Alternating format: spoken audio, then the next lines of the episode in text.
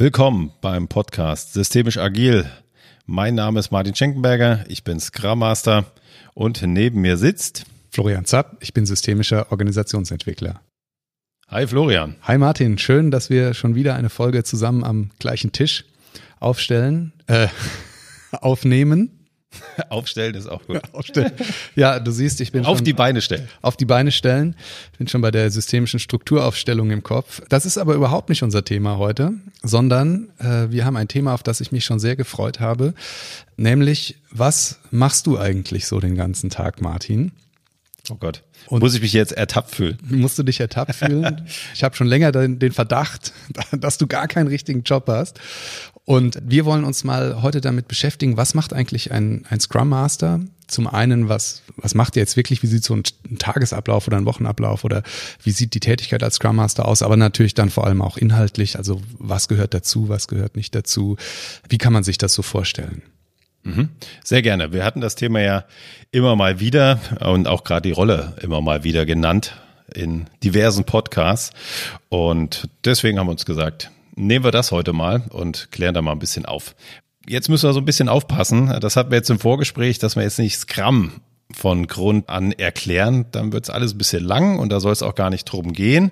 Da so ein kleiner Hinweis, wir haben in drei Podcasts, wie ich das, wenn ich das richtig gezählt habe, Florian, das Thema im ersten Podcast sogar, Genau, den haben wir ganz alleine gemacht. Dann in äh, der Nummer 6 mit Markus Gärtner von IT Agile und dann noch die Folge 16 mit Johannes Schartau. Zombie Alles Scrum. Ja, genau, Zombie Scrum und ich glaube so insgesamt sollte das äh, sollte da genug Erklärung drin sein, was das ganze Gebilde so ist. Vielleicht nochmal zur ganz kurzen Wiederholung. Scrum ist äh, ein äh, agiles Framework, im, mit dem man Produkte herstellt oder aus der IT kommend. Das Ganze ist wertebasiert, da gehe ich jetzt nochmal ganz kurz darauf ein. Wichtig ist, wir arbeiten in Iterationen, die sind im Schnitt zwei bis drei Wochen lang. Ich werde jetzt im Podcast, falls es darauf kommt, einfach zwei Wochen sagen, der Einfachheit halber. Genau. Und nach diesen äh, zwei Wochen haben wir ein Ergebnis und so ein Ergebnis, äh, das funktioniert, das wir ausprobieren können. Ja, schauen uns das an, äh, inspizieren Sie das Ganze jetzt tauchen wir schon ordentlich ein. Wichtig ist nur, an, am Ende der zwei Wochen haben wir ein Ergebnis, das können wir uns anschauen, bewerten und dann geht's von vorne los. Und das Ganze nennt man Sprint, wie ich gerade schon gesagt habe. Mann, das wollte ich gerade fragen, ob man das nicht Sprint nennt. Ah. Einmal was gemerkt. Oh je, oh je, oh je. naja, du wirst gleich noch Gelegenheit haben, dein Wissen zu prüfen, lieber Florian. Okay, eben habe ich das Ganze ja schon mal angeschnitten, wertebasiert. So was heißt das? Also das ist jetzt schon auch wichtig zu wissen. Scrum steht auf drei Säulen, Transparenz, Inspektion und Adaption. Inspection und Adaption, nehmen wir es nochmal so englisch. Transparency, da geht's drum, für alle die Arbeit nachvollziehbar und sichtbar zu machen und auch von außen einsichtbar, wo ist das Team unterwegs, äh, Ergebnisse werden präsentiert, es wird nichts verheimlicht, so aus alten Projektmanagement-Projekten kennt man das vielleicht. Die Ampel ist äh, so lange grün, bis sie von jetzt auf gleich auf rot umschwingt, weil man sich nicht getraut hat zu sagen, das möchte man nicht und wird im Prozess bei Scrum, wenn richtig angewendet, auch doch sehr schnell würde das sichtbar werden. Das funktioniert meiner Meinung nach gar nicht so. Also Transparenz über Ergebnisse, Vorgehensweisen und Status, wo man entsteht. Dann Inspection und Adaption, die gehören zusammen. Also das ist, wie ich gerade schon gesagt habe, passiert hauptsächlich oder am stärksten so rum am Ende eines Sprints, wo wir doch unser, unser Stück vom Produkt hergestellt haben, programmiert haben. Das äh, schauen wir uns selber als Team an, das führen wir unserem Kunden vor oder unseren Stakeholdern und ja, adaptieren dann die Rückmeldung, die wir dazu bekommen aus dem Team, von unseren Kunden. So, das ist das Wichtigste. Heißt, wir werden immer besser die, vorher gibt's kein Feedback. Also das gibt's dann wirklich einmal gesammelt nach diesen zwei Wochen oder gibt es auch manchmal, dass man jetzt zwischendrin schon mal sich irgendwie Feedback einholt? Das kannst du natürlich auch machen. Sagen wir mal so, der Einfachheit halber ist es genau am Ende. Hm. Das ist dann ein Event, da kommen wir auch noch drauf. Äh, ne, der ganze Durchlauf besteht aus ein paar Events, die gehören auch dazu, die gehören da auch zum Scrum-Prozess. Ja, ist auch manchmal so ein Stück weit Kritik, ach ja, das läuft so prozessual ab.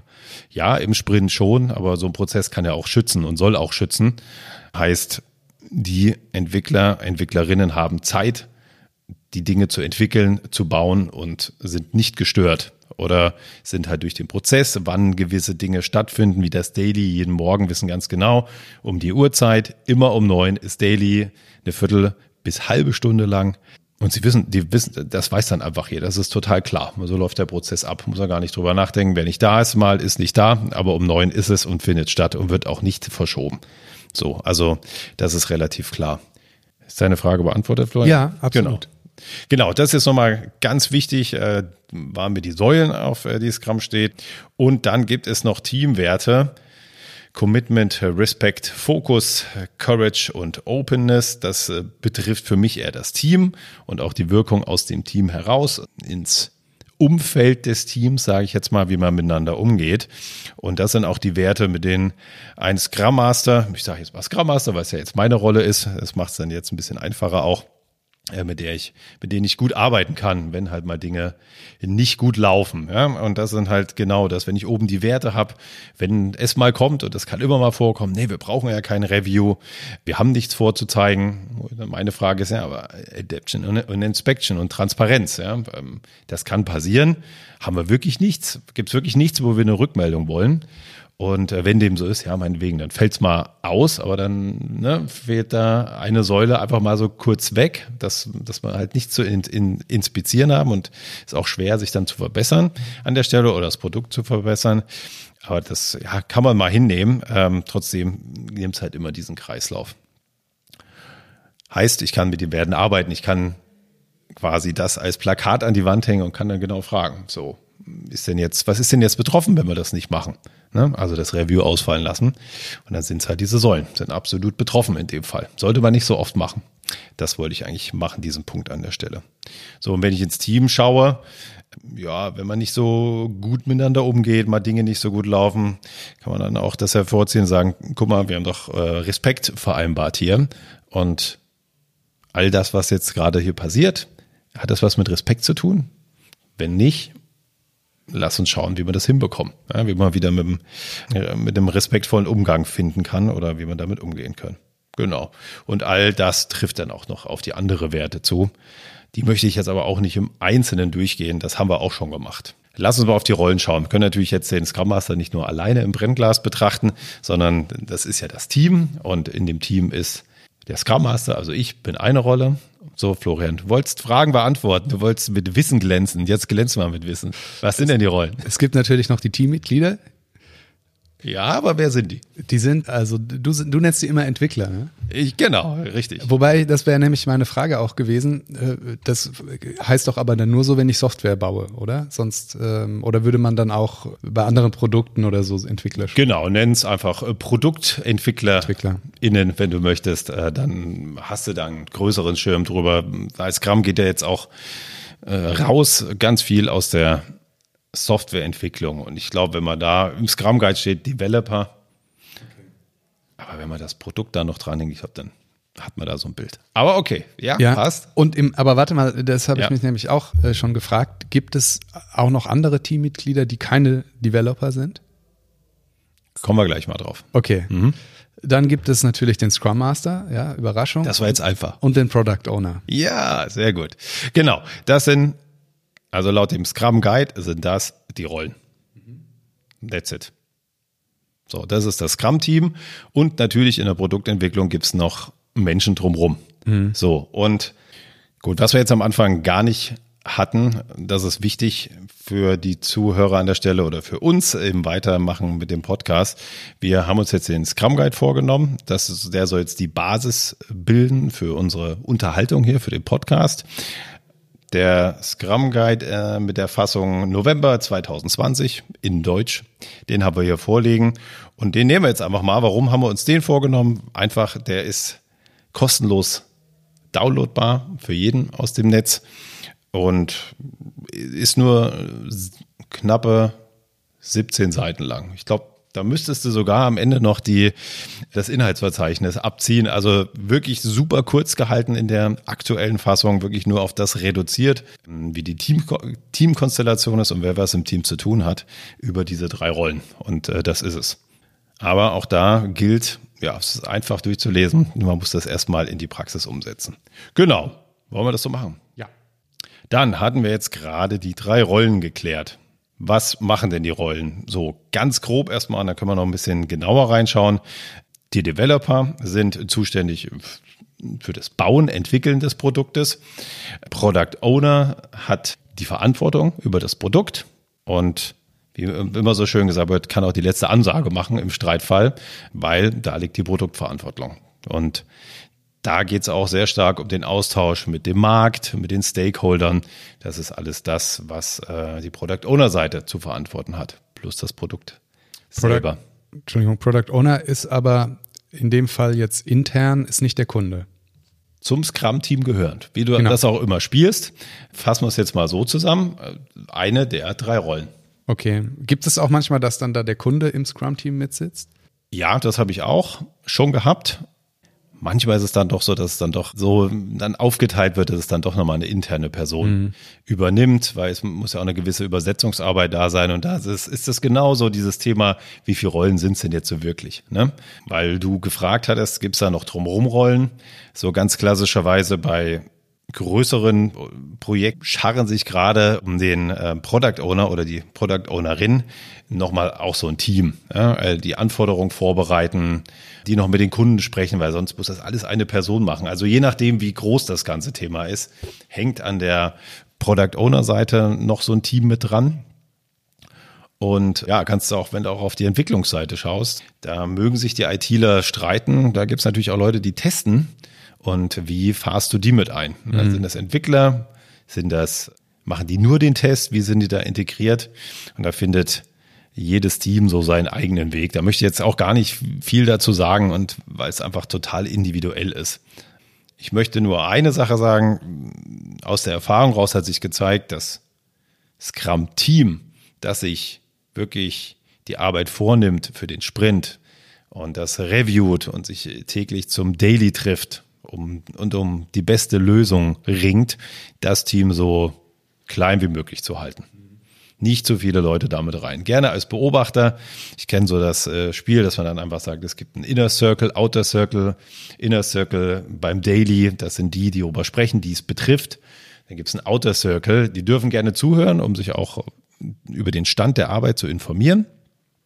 Die sprechen aber nicht mit sondern können am Ende vielleicht mal Fragen stellen, aber die sollen halt nicht stören. Es geht um den inneren Kreis und das sind die. Und wenn die sich beobachtet fühlen und das unangenehm finden, muss man überlegen, was macht man mit dem Outer Circle. Und das ist halt ja immer so ein Ring. Genauso mit äh, der Anforderungsseite. Da kommt oft das Argument und das kann ich auch absolut nachvollziehen. Ja, ich möchte aber auch, dass meine Arbeit eingeteilt wird. Und ich möchte auch, dass meine Arbeit gesehen wird hier in der Ergebnisbetrachtung absolut richtig. Lass uns da Lösung finden. Aber trotzdem, lass uns das Scrum-Team so klein wie möglich halten, weil sonst hast du auch so blöde Dinge, dass natürlich bei den Entwicklern oft auch so ein schneller Fortschritt ist, je nachdem, welches Thema du hast. Das habe ich erledigt, das hatte ich erledigt, das habe ich erledigt und jetzt ist die ganze, jetzt gibt's die nächste User Story. Ähm, da sieht man halt so richtig Progress. Also du siehst, was passiert. Und dann ist es oftmals so, je nach Thema auf der Anforderungsseite, dass die natürlich auch eine hohe Abhängigkeit haben zu Anfragen, zu Dienstleistern, zu was weiß ich. Und manchmal gar nicht so richtig vorankommen oder sehr langsam vorankommen, weil halt so viel drumrum ist, weil sie oftmals die Arbeit oder die Rückmeldung gar nicht selber in der Hand haben, eine hohe Abhängigkeit haben zu anderen. Die stehen dann da und müssen dann Tag für Tag berichten, dass sie nicht so gut vorankommen. Das ist auch frustrierend ja, so meist mit den Argumenten habe ich es äh, oft geschafft, das Team dann wirklich auch so klein wie möglich zu halten und dass dann die anderen auch als agiles Team haben wir das dann oft genannt. Das ist das Agile Produktentwicklungsteam und dann gibt es das Scrum-Team, dass man das so eine gute Lösung findet. Da habe ich gleich zwei Fragen. Wir sind ja eigentlich noch gar nicht beim Scrum Master, aber was heißt jetzt möglichst klein? In, in, kannst du das irgendwie in Personen oder in, in irgendwie Köpfen sechs bis zehn, zwölf Mann, mhm. Frau stark groß. Eigentlich so, die, die gute Mitte ist so zehn. zehn. Das mag ich auch gerne von der, von der Anzahl her, so acht bis zehn.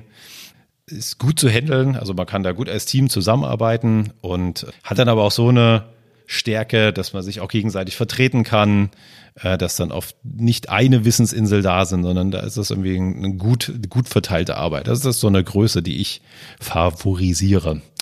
Ja, ist es trotzdem so. Kommt immer so, wie es kommt. Ne? Äh, und dann die zweite Frage, ich kenne das noch sehr stark aus so Projektorganisationen, dass dann da die Projektmitglieder zehn Prozent in diesem Projekt waren und mit 30 Prozent in jenem.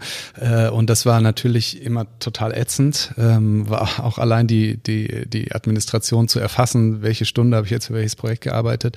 Wie ist das bei den Developern in, in, deinem, in deinen Teams? Also gemeinhin sind die zu 100 Prozent. Okay. In den das macht's leichter. Und ne? Alles andere wird, wird echt schwierig. Mhm. ich habe das einmal erlebt. Da hieß es, äh, dass die Teammitglieder, naja, zu einem Drittel, wenn, wenn es überhaupt so viel waren, in dem Scrum-Projekt mitarbeiten und pff, also das war sehr anstrengend. Hast dann relativ lange Sprints auch, weil wir, wir wissen dann zwei Wochen Sprint machen. Dann geht halt, man sagt halt durch die Scrum-Events, durch äh, User-Stories schreiben, Review, Daily, Retrospektive, ähm, all das, was stattfinden muss, um auch Scrum wirklich zu leben, kann schon so bis 20 Prozent der gesamten Arbeitszeit beanspruchen. Aber ist auch Arbeit. So, das übertrag jetzt mal rein stundenweise auf jemand, der vielleicht nur ein Viertel da, der Zeit dabei ist. Also dann, dann hast du doch einen sehr großen administrativen Überhang. Kriege ich auch oft zu hören, der Scrum Master. Ach, so viele Meetings.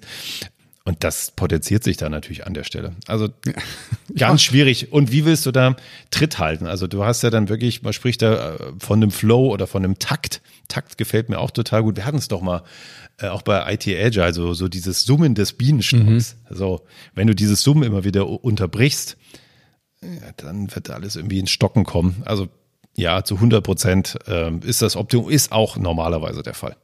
Und dann hast du auch ein Gefühl dafür, wie, und jetzt sind wir wieder bei meiner Arbeit, das ist halt irgendwie auch viel beobachten, wie kommt das Team voran? Was braucht das Team? Ja, wie, was hält diesen Flow am Laufen? So, und das ist im Positiven. Ne? Also wer jetzt ein Hamsterrad vor dem inneren Auge hat, das bitte sofort streichen, weil darum geht's gar nicht. Es geht um Flow, um wirklich, es ist klar, was passiert. So, wir wissen, was wir haben wollen. Und äh, wir wissen, wo wir hinlaufen und wir wissen auch, wo unsere Schwachstellen sind. Und äh, wenn du an so einen Flow denkst und so eine Schwachstelle kommt auf sich zu und das Team ist so gut geschult, dass sie die Schwachstelle sieht, dann wird es eine Ausweichbewegung geben oder einen kurzen Stopp und dann geht der Flow weiter. Das ist so, das ist eigentlich nur möglich mit einem 100%-Team. Weiß ich gar nicht, wie das anders gehen soll. Aber ja. wer da Bescheid weiß, gerne mal melden, weil mir wer andere Erfahrungen gemacht hat. Meine Erfahrungen waren da nicht so gut. Ja, also kann ich mir nur vorstellen bei den Erfahrungen, die ich gemacht habe in Projektorganisationen. Mhm. Okay, Martin, wir haben schon lange geredet, ähm, aber als Systemiker müssen wir natürlich immer das, den Kontext äh, mit betrachten, bevor wir ein, ein konkretes Element angucken. Aber wir kommen zum Scrum Master, oder? Ja, wir kommen zum Scrum Master. Was die anderen Teammitglieder machen, habe ich ungefähr umrissen.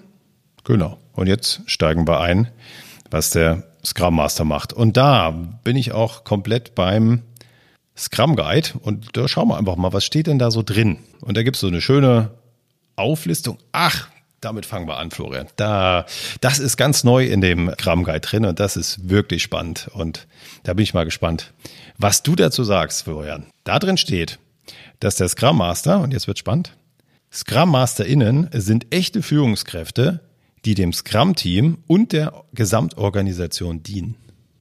Okay, also erste Jetzt Frage. wachsen mir so Schulterpolster. Siehst du, wie, wie hier die Orden anfangen zu glänzen auf meiner Brust, lieber Florian. Ja, ich, ich sehe schon, äh, ich wusste gar nicht, dass du eine echte Führungskraft bist. Und das wäre nämlich auch meine erste Frage. Was ist denn in dem Zusammenhang eine echte Führungskraft im ja. Vergleich zu einer unechten? Ja.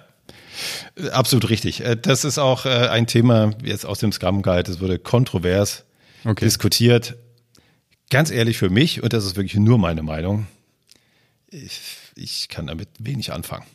Führungskraft im Sinne von äh, dem Team helfen, sich zu entfalten, vielleicht auch mal einen Weg vorgeben, äh, vielleicht auch mal sagen, komm, jetzt lass uns mal da lang gehen. Also wirklich Führung im Sinne von vielleicht auch mal an die Hand nehmen, dann passt das für mich. Aber es ist kein Punkt, über den ich täglich nachdenke. Und ich möchte mal wissen, ähm, Vielleicht mache ich das beim nächsten Auftragsklärungsgespräch, was mein Kunde sagt, wenn ich oder Kundin sagt, wenn ich äh, ihr das um die Ohren haue und frage so, das steht im Scrum Guide. Ich bin jetzt ja eine Führungskraft, eine echte sogar. Was sagst du denn jetzt dazu? Wie macht man das? Und aber, aber disziplinarisch nicht, ne?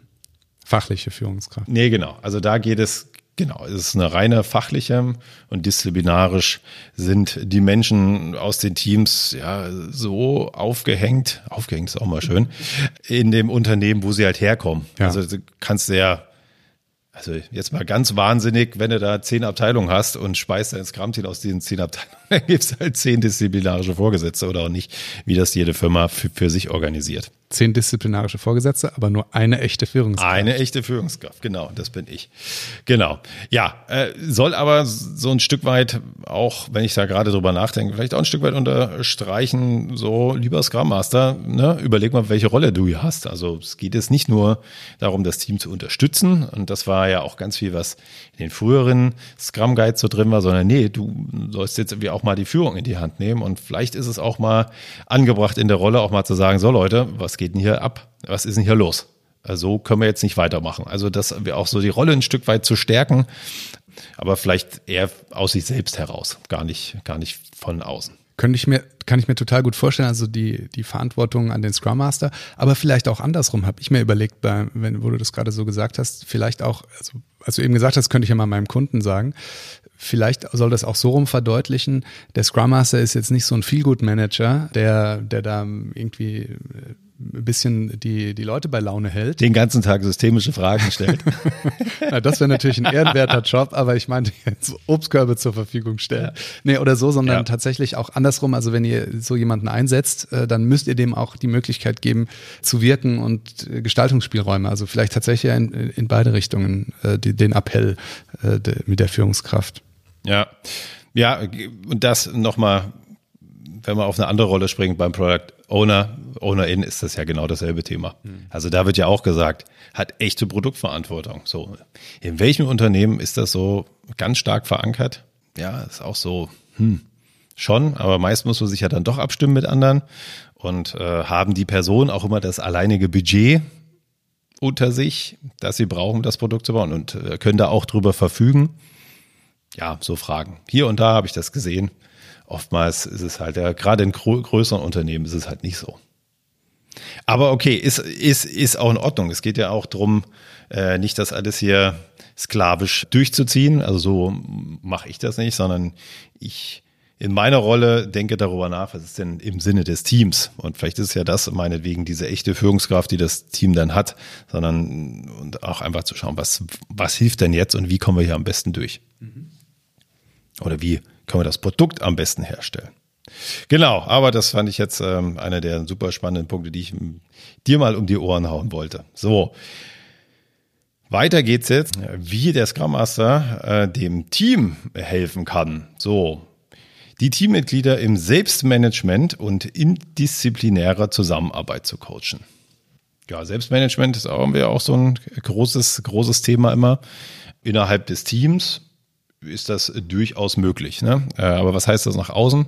Ist auch mal so die Frage. Aber was ist das, was heißt das äh, für meine Arbeit als Scrum Master? Da sind wir ja, ja, den Team zu helfen, äh, die Entscheidung auch zu treffen ne? und auch wirklich Raum zu ermöglichen, Entscheidungen herbeizuführen. Weil oftmals geht es ja dann doch so, ach ja, das muss dann hier die und die Abteilung machen. Dann wäre meine Frage, was wäre denn jetzt deine Entscheidung dazu? Wie würden wir es machen? Und wenn wir da zu einem guten Weg kommen, äh, könnte dann die nächste Frage sein, warum machen wir es dann nicht? Können wir das nicht einfach tun? Und müssen wir die nur informieren? Wir können eine Entscheidung treffen und sie dann mit einbinden. Aber wichtig ist doch für unser Team, dass wir für uns klar haben, was wir wollen und was wir brauchen, um das Ziel zu erreichen. So, so würde ich den, ich das Thema angehen und so würde ich das Team an der Stelle unterstützen. Weiterer Punkt. Das Scrum-Team bei der Fokussierung auf die Schaffung von hochwertigen Inkrements zu unterstützen. Inkrements wären das, was am Ende rausfällt die der Definition of Done entsprechen. Oh, jetzt waren ja gleich zwei Fremdwörter drin. Die, Definition of Done, sage ich am Ende auch gerne noch mal was dazu.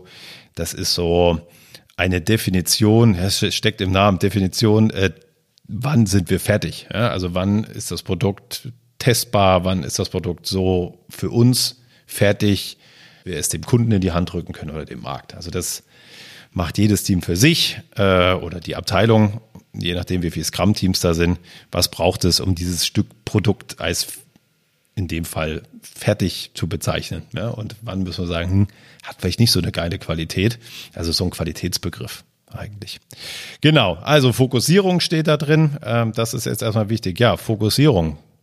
Wie schaffe ich eine Fokussierung? Florian, das ist eine Idee. Äh, du bist der Scrum Master. Ich bin der Scrum Master. Oh, Gott, Gott, dafür, Gott. dafür haben wir Sie eingekauft, Herr Schenkenberger. Genau. Also Fokussierung ist wirklich äh, Störungen äh, vom Team fernzuhalten. Mhm. Und ich habe ja schon gesagt, dass der Sprint möglichst ruhig ablaufen soll. Ähm, aber es gibt natürlich immer äh, Störungen, weil Daily Business läuft halt und da einfach Probleme aus dem Weg zu schaffen. Und ja, und manchmal gehört es halt irgendwie auch dazu, irgendwie eine Freischaltung für irgendeine Software zu beantragen, wie auch immer, ähm, wenn es halt niemand anders macht. Ähm, das ist jetzt nicht meine alleinige Tätigkeit.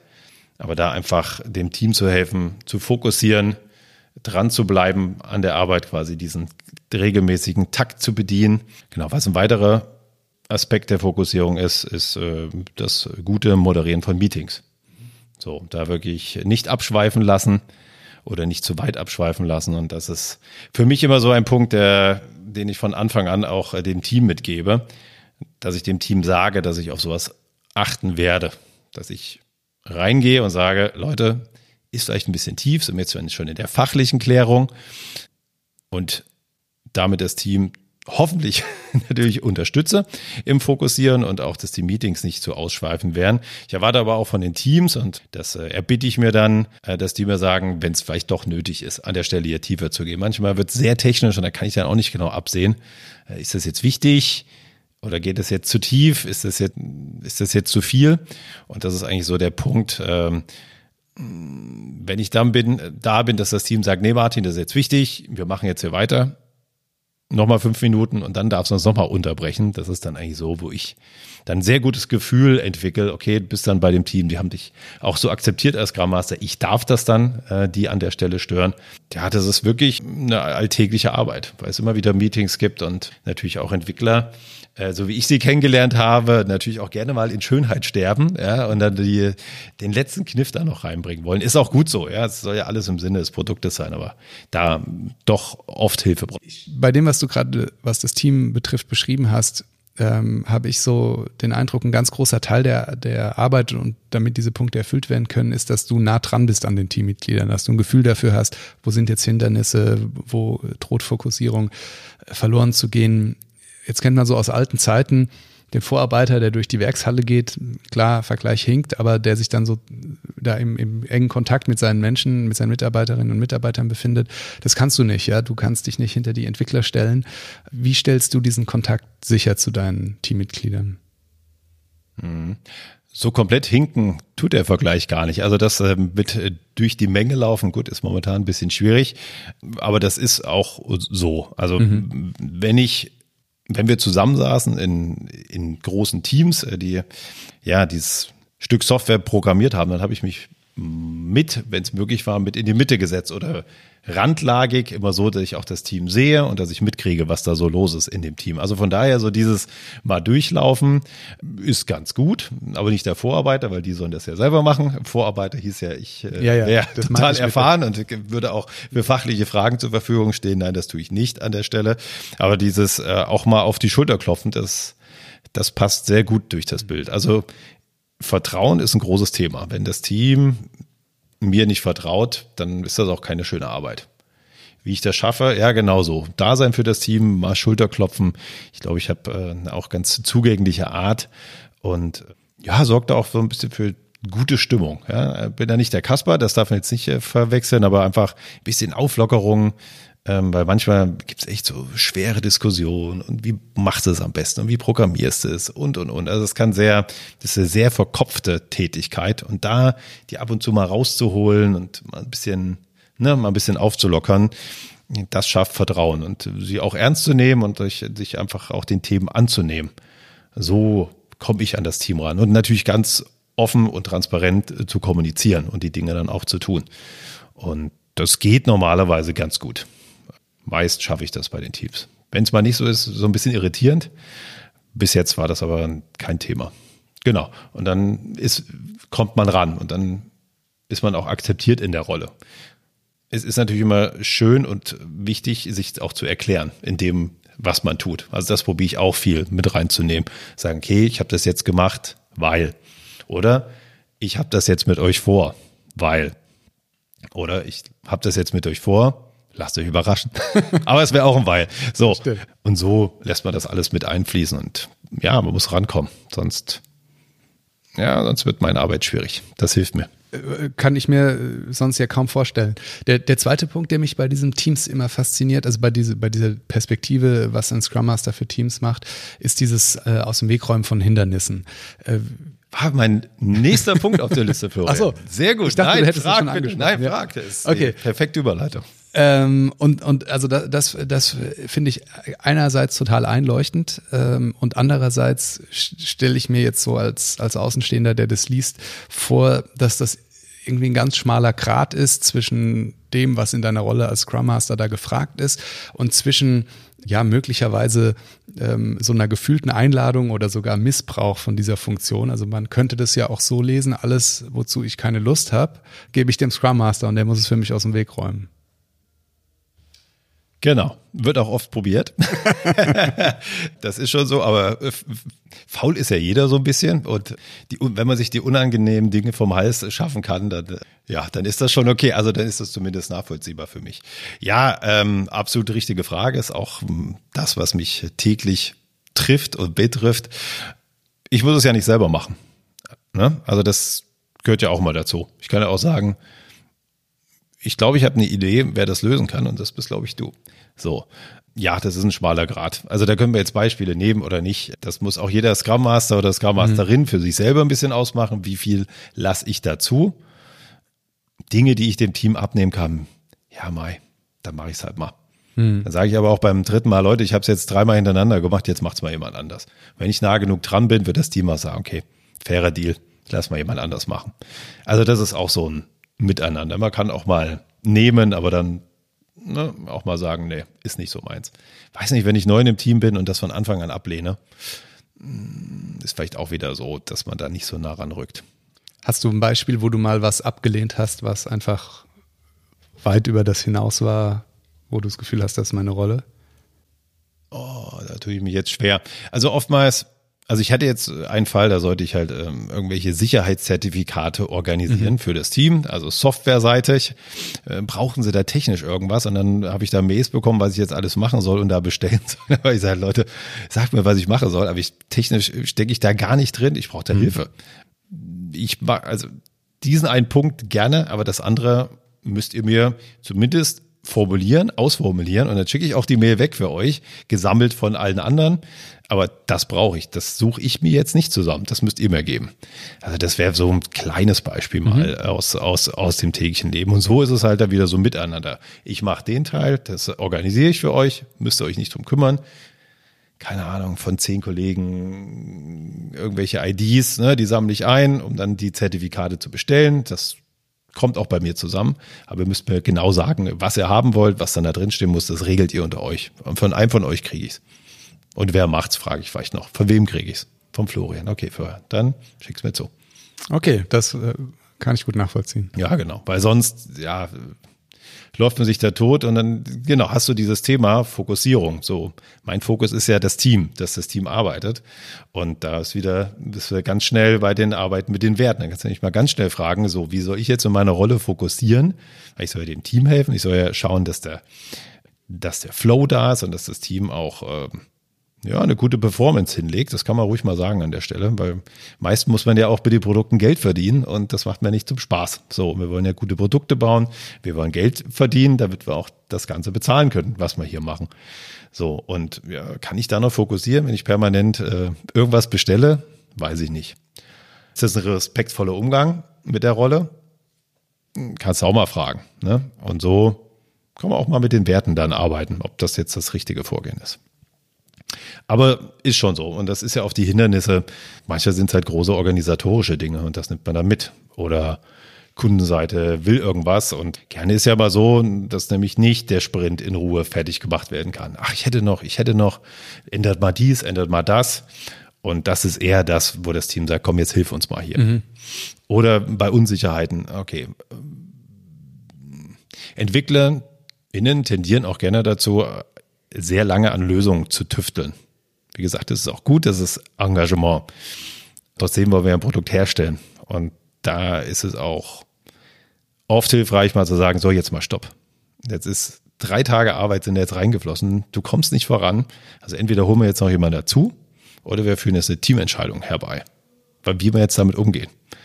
Und äh, es kann sogar sein, dass wir sagen, okay, wir lassen das jetzt erstmal, wir bauen da nicht weiter und überdenken das nochmal und machen jetzt erstmal was anderes. Also lass liegen. Wenn das Team das ja gemeinsam entscheidet, lass liegen, dann ist es auch entlastend für die eine Person. Äh, oder wenn man da noch zwei Leute reinsteckt und die einem helfen. Äh, hatte ich letztens sogar die Situation, ja, wo wir dann im Daily gesagt haben, die zwei, die gehen jetzt noch mit rein, die helfen dir jetzt, obwohl die Person gesagt hat, ah, ich krieg schon hin. Nee, nee, nimm die mal rein. Und das haben die anderen beiden auch gesagt, nee, nee, wir kommen mal zu dir, lieber Florian. Lass mal sehen. Und im Nachhinein kam, oh, was ein Glück habt ihr das gemacht. Ich war ja total falsch unterwegs. So. Und das sind für mich so die alltäglichen Hindernisse, denen einfach helfen, mhm. Blockaden zu lösen, äh, weiterzukommen und da nicht. Also da geht es nicht nur um Performance, das auch. Also es ist jetzt nicht falsch verstehen an der Stelle. Ist einfach Hilfe, ja. Mhm. Äh, einfach so ein bisschen rausholen, so, komm, lass den anderen mal drauf gucken. Vielleicht kommt er dann besser voran. Okay, cool. Das war zum Thema Hindernisse. Das wäre jetzt auch hier das nächste gewesen in meiner Liste. Wie gesagt, dass wir hier so ein, uns ein bisschen an der Liste langhangeln, was da so drin steht.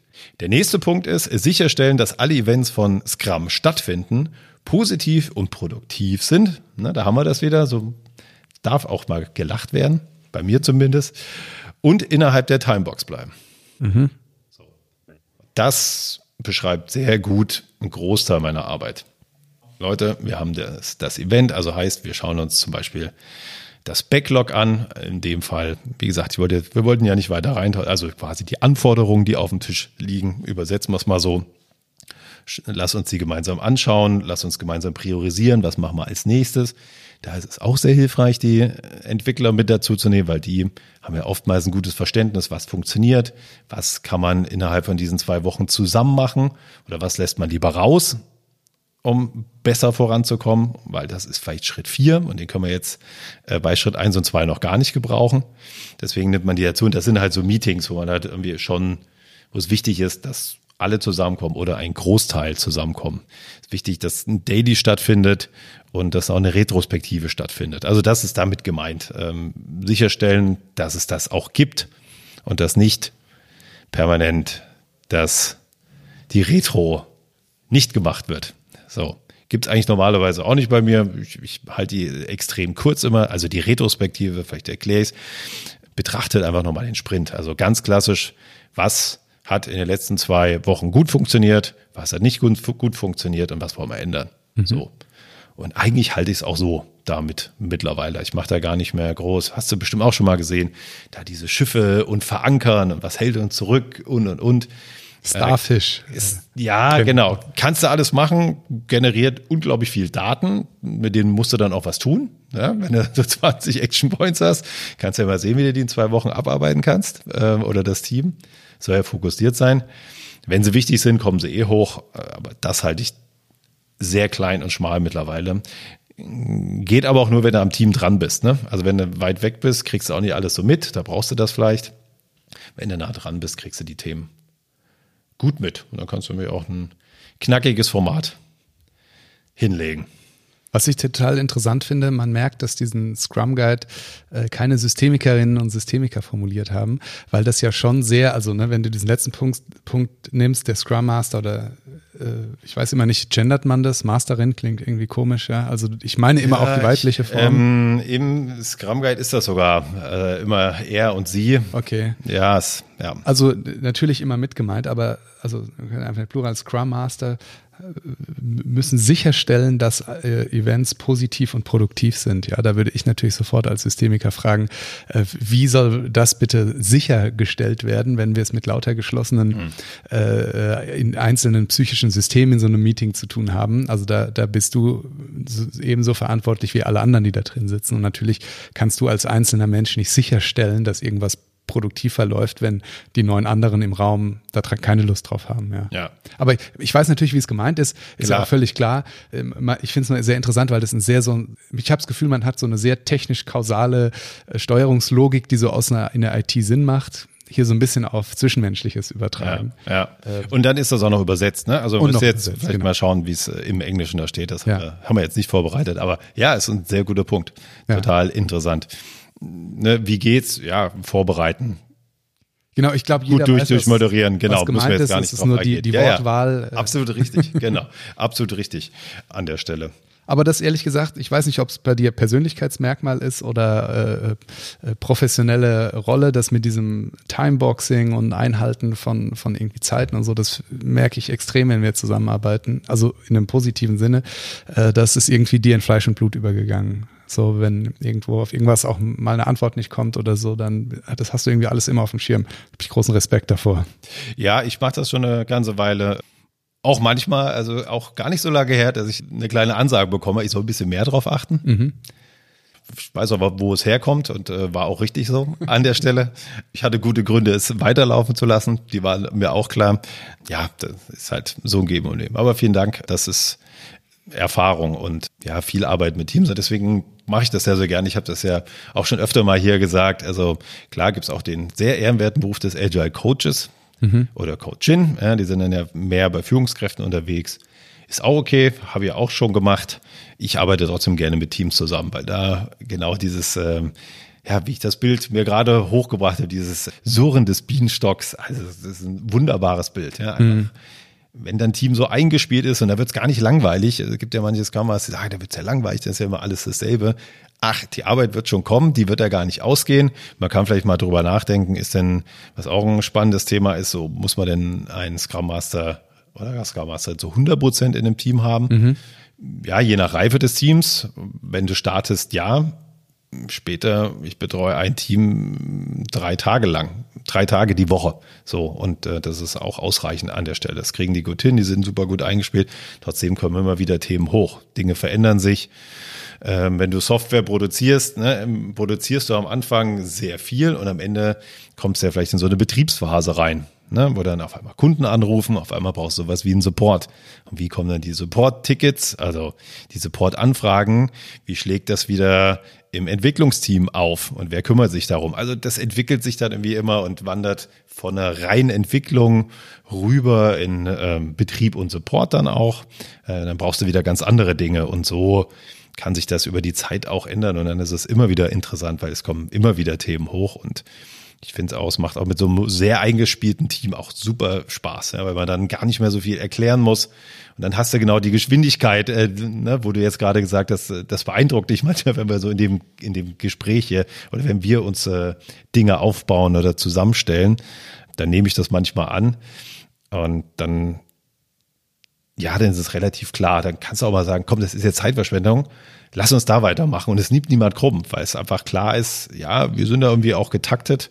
Es darf aber nicht Stress werden. Also es muss auch immer genug Zeit sein, wenn jemand sagt, nee, stopp, das ist jetzt wichtig. Das müssen wir jetzt klären. Da brauchen wir jetzt Zeit für. Frage, wie viel Zeit brauchen wir dafür? Schaffen wir das jetzt? Weil wir haben noch drei Themen oder nehmen wir es lieber raus? Also das ist dann immer so eine Verhandlung. Ja, super spannend. Genau, so. Jetzt sind wir aber schon ganz schön lang unterwegs, wenn ich auf die Zeit schaue. Hätte ich gar nicht gedacht, dass man da so viel dumme Fragen dazu stellen. Dumme Fragen stellen kann von deiner Seite und wir uns da so gut austauschen können. Das hat mir sehr viel Spaß gemacht. Jetzt haben wir dieses ganze Thema Team ganz gut umfasst. Jetzt sind wir auch schon in der Zeit ordentlich fortgeschritten. Jetzt eine Sache möchten wir aber auf jeden Fall hier noch machen, weil das ist wichtig. Nämlich, hier lautet die Überschrift, der, die Scrum Master, dient der Organisation auf unterschiedliche Weise. Unter anderem durch Organisation bei der Einführung von Scrum, zu Schulen und zu coachen. Jo, ist klar. Aber ist auch wieder eine andere Anforderung als mit dem Team zu arbeiten. Ist aber auch ganz spannend, weil dann kannst du ja von dir und deiner Erfahrung viel reingeben und ähm, du kannst ja da, ja, drückst dem Ganzen schon ein Stück weit deinen Stempel auf und Hast dann natürlich, wenn dasselbe Gesicht das schult und dann auch bei der Einführung dabei ist und bei den Teams dabei ist, ist auch eine schöne Sache. Dürfte ich einmal erleben, bis jetzt nur einmal, aber das war auch, ist einfach super, weil dann kannst du ja ganz viel reflektieren, was man in der Schulung hatten. Guck mal, siehst du, wie es jetzt hier, wie es jetzt hier funktioniert. Äh, so haben wir es uns doch hingelegt, haben es uns in der Schulung erarbeitet. Und jetzt arbeiten wir danach. Ist das nicht, ist das nicht eine schöne Sache? Da hat die Umstellung geklappt. Also, ja, ist, denke ich mal, klar. Nächster Punkt. Einführung von Scrum in der Organisation. Ja, das ist jetzt mal nochmal eine ganz andere Sache. Ne? Also da, das ist dann eine Sache, da wird es dann vielleicht komplizierter, weil dann trägst du es ins Unternehmen. Dann musst du den angrenzenden Abteilungen auch erklären, was du denn da machst.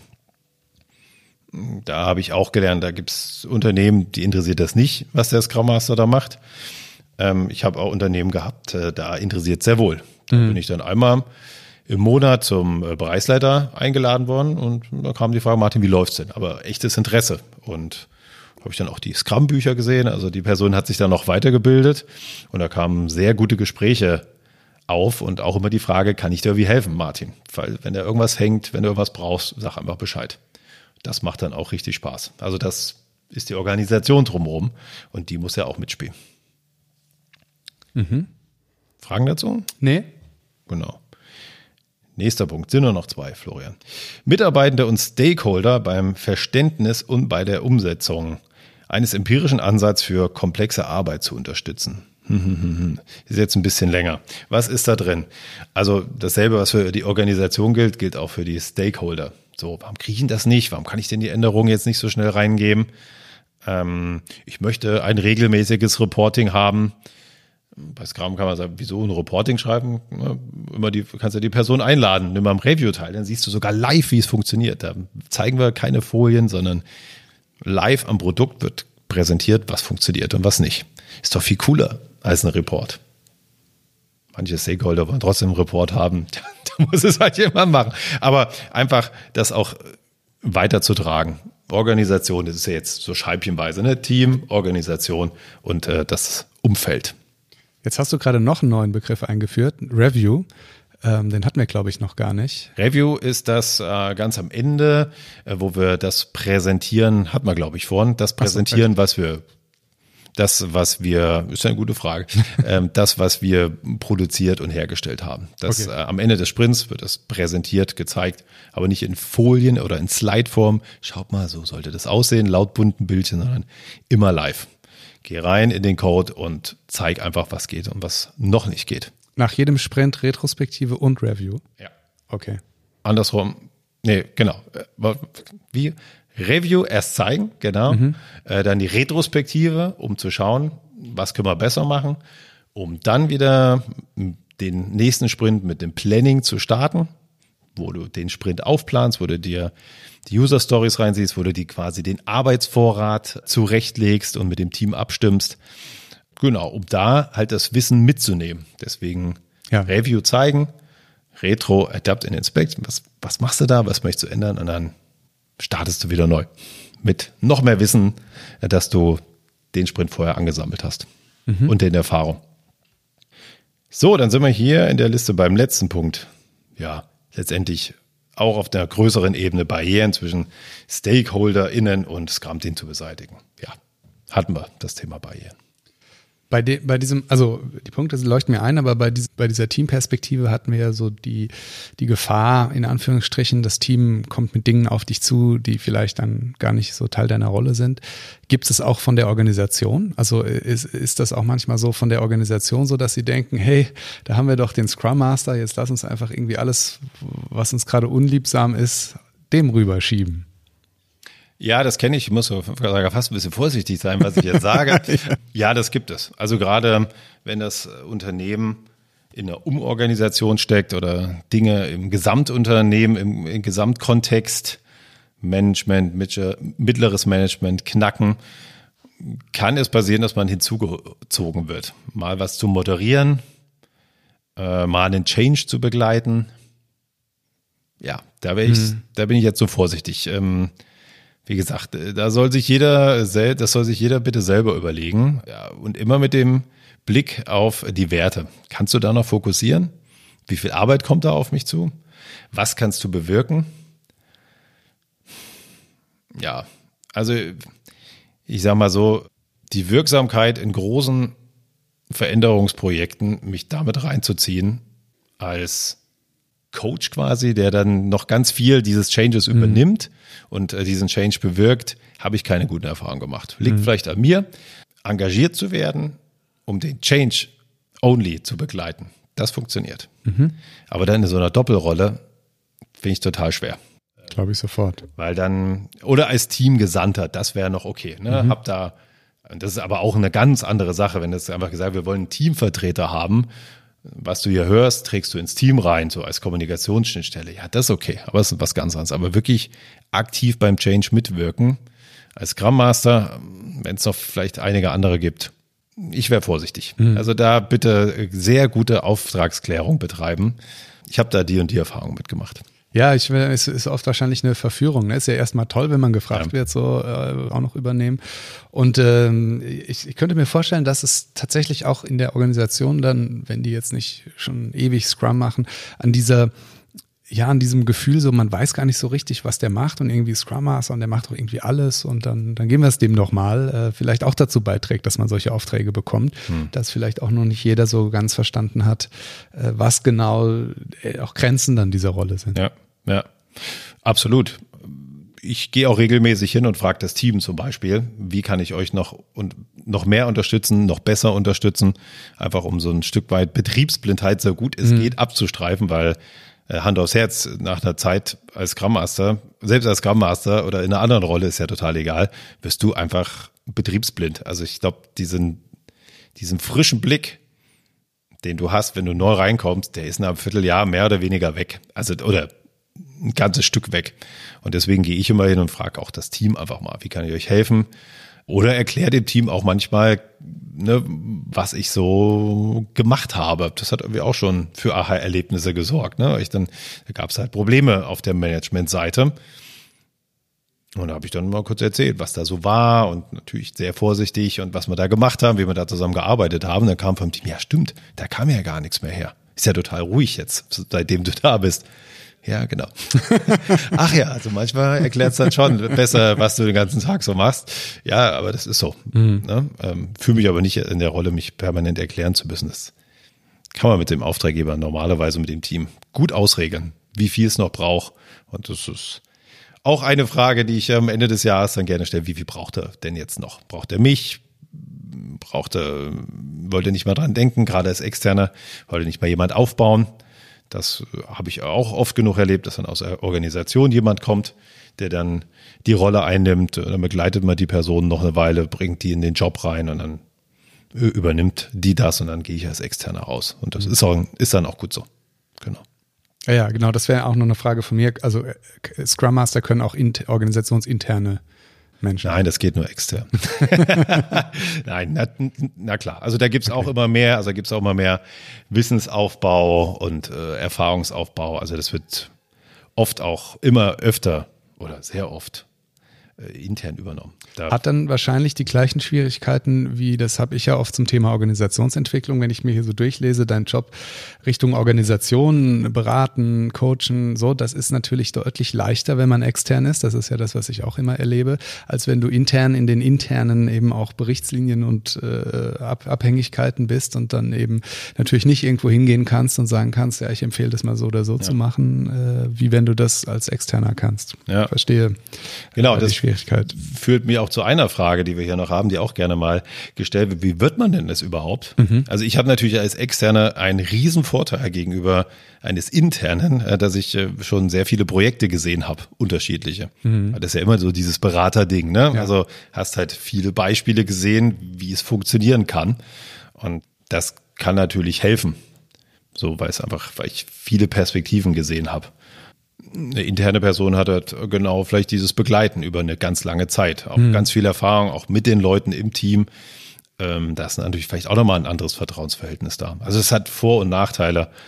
Genau, aber Frage war ja, wie wird man das? Je länger du das machst, äh, desto besser wirst du natürlich, wie bei vielen Tätigkeiten. Und es gibt da Ausbildung, ganz, ganz viele Menschen haben äh, das Scrum Master Innen Ausbildung gemacht hört man auch gerne mal der Balkon. Ich habe das auch schon mal gelernt. Äh, aber das kommt halt wirklich durchs Machen.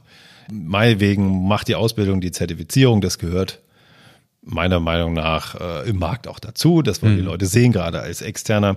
Und dann geh halt rein. Mach es halt, äh, nimm die Rolle an, nimm die Rolle wahr und tausch dich mit anderen aus. Es gibt, weißt ja auch, zig Plattformen und Meetups und was weiß ich was. Tausch dich da aus mit anderen. Vielleicht in einer Firma oder wenn du extern bist, vielleicht Gibt es da irgendwie jemand, ähm, mit dem du dich permanent austauschen kannst, andere Gleichgesinnte und das hilft mir. Also es hat mir im Lernen total geholfen. Da gab es einen an der Anfangszeit, ich nenne ihn jetzt einfach mal, Alex Kremer, mit dem habe ich zusammengearbeitet äh, bei Haufe Lexware. Also da bin ich groß geworden als Scrum Master, da habe ich meine ersten längeren Engagements gehabt und wir haben uns gegenseitig geholfen. Wie können wir das machen? Wir haben uns permanent beraten, auch wenn wir Probleme hatten, gar nicht lange selber überlegt, sondern Alex, wie würdest du das machen? An eine Wand gestellt, mal aufgemalt. Und das war ein riesen Learning für mich, ich hoffe für ihn auch, aber hat er mir, glaube ich, mal gesagt. Und sowas ist toll. Also wenn du so eine Person findest äh, im, im Unternehmen oder wo auch immer, kannst du ganz viel lernen. Ja, noch eine weitere Frage zum Thema, wie wird man Scrum Master, ist jetzt so zu, die Frage der, des Auswahlprozesses. Weil wenn du jetzt vorhin so berichtet hast, Vertrauen und so mit dem Team muss das stimmen, ist das Team meistens dran beteiligt, wenn der Scrum Master, die Scrum Masterin ausgewählt wird oder wird das irgendwo anders entschieden und die kriegen dann hingesetzt und sagen, hier ist jetzt eure Vertrauensperson? Auf dem externen Markt funktioniert das so. Mhm. Meistens. Ja, klar gibt es eine Teamvorstellung. Das Team darf manchmal mitbestimmen und manchmal nicht. Mhm. Wenn ich die Möglichkeit hatte in der Vergangenheit, äh, daran mitzuwirken, habe ich es immer so gemacht, dass das Team die Person auch interviewen mhm. darf, weil das ist ja wichtig und ähm, ist natürlich jetzt remote gerade schwieriger als äh, im Live-Betrieb. Im Live-Betrieb haben wir das so gemacht, dass es so ein fachliches Interview gab und dass wir dann einfach drei, vier Leute aus dem Team ausgewählt haben und dann eine ganz andere Situation herbeigeführt haben. Ähm, die sind dann Kaffee trinken gegangen mit der Person. Mhm. So, erzähl mal aus deinem Leben, was machst du denn so? Und da gab es auch Situationen, wo das Team gesagt hat, nee, auf gar keinen Fall. Wo wir dann vielleicht vom fachlichen Interview her gesagt, ach ja, ist doch, äh, ja, passt schon. Mhm. Aber wo es dann persönlich gar nicht gestimmt hat. Und wenn das Team sagt, nein, dann war auch nein, da gab es auch keine Diskussion von wegen, ah ja, aber die Person ist jetzt fachlich total gut gewesen. Und so haben wir das auch in dem Projekt äh, auch mit Entwicklern und ähm, Product Owner gemacht nebenbei. Das ist jetzt nicht mhm. nur bei meiner Rolle gewesen. Das tat gut. Also da kam die ein oder andere Überraschung hoch. Nicht zu viele, aber äh, das, das war ein guter Prozess. Glaube ich. So, Florian, sind wir bei ganz schön vielen Themen vorbeigekommen. Ich schaue mal ganz kurz nochmal auf meine Fragen, die ich mir noch zurechtgelegt habe, falls du sie nicht stellst. Eine habe ich noch. Eine Frage, die auch oft auf, aufkommt, wie viele Teams kann ein Scrum Master parallel betreuen? Mhm. Ja, auch individuell. Also ich würde nicht mehr als zwei machen. Weil gerade, ne, wenn man an die Events denkt, wann willst du das alles machen? Ja. Weil du wirst ja auch noch ums Team kümmern. Zwei ist möglich, drei hm, Glaube ich nicht so richtig dran. Aber okay, individuell, ich würde nicht mehr als zwei machen. Aber das ist meine Meinung. Ja, das kann ich mir gut vorstellen. Ja. Gut, Florian, ich bin durch mit der Vorstellung. Weißt du jetzt besser, was ich machen kann? Ja, also tatsächlich, also war das nochmal total hilfreich, total spannend. Äh, ich hätte jetzt irgendwie total Lust, äh, mal in so einem Team bei dir zu arbeiten, würde das gerne mal mir anschauen. Ja, doch, in der Tat, das hat mir nochmal total geholfen, weil das ist ja, kommen wir immer wieder an diesen Punkt, man liest es im, im, im Scrum Guide und denkt, ja, Haken dran. Und dann aber hat man ja gleich gemerkt, schon bei der ersten Frage, ja, ist da jetzt der Kunde dabei oder nicht dabei? Also immer bei diesem Ausgestalten, dann hat fehlt mir die Fantasie als jemand, der da nicht täglich drin arbeitet. Insofern mir hat das total geholfen und ähm, ich habe, glaube ich, jetzt echt ein klares Bild, was ein Scrum Master so macht den ganzen Tag. Ja, sehr schön, dir da geholfen zu haben. Und ich vielleicht abschließend noch, ich, das ist auch eine Tätigkeit, die ich wirklich unglaublich gerne mache, sonst würde ich das auch nicht seit sechs Jahren äh, wirklich machen, wirklich straight, immer Scrum Master, also zum großen Teil, wie ich es ja auch gerne mal hier sage. Und äh, werde das hoffentlich auch noch eine ganze Weile machen. Klingt so. Danke ja. dir, Martin. Danke dir, Florian. Bis dann. Bis dann.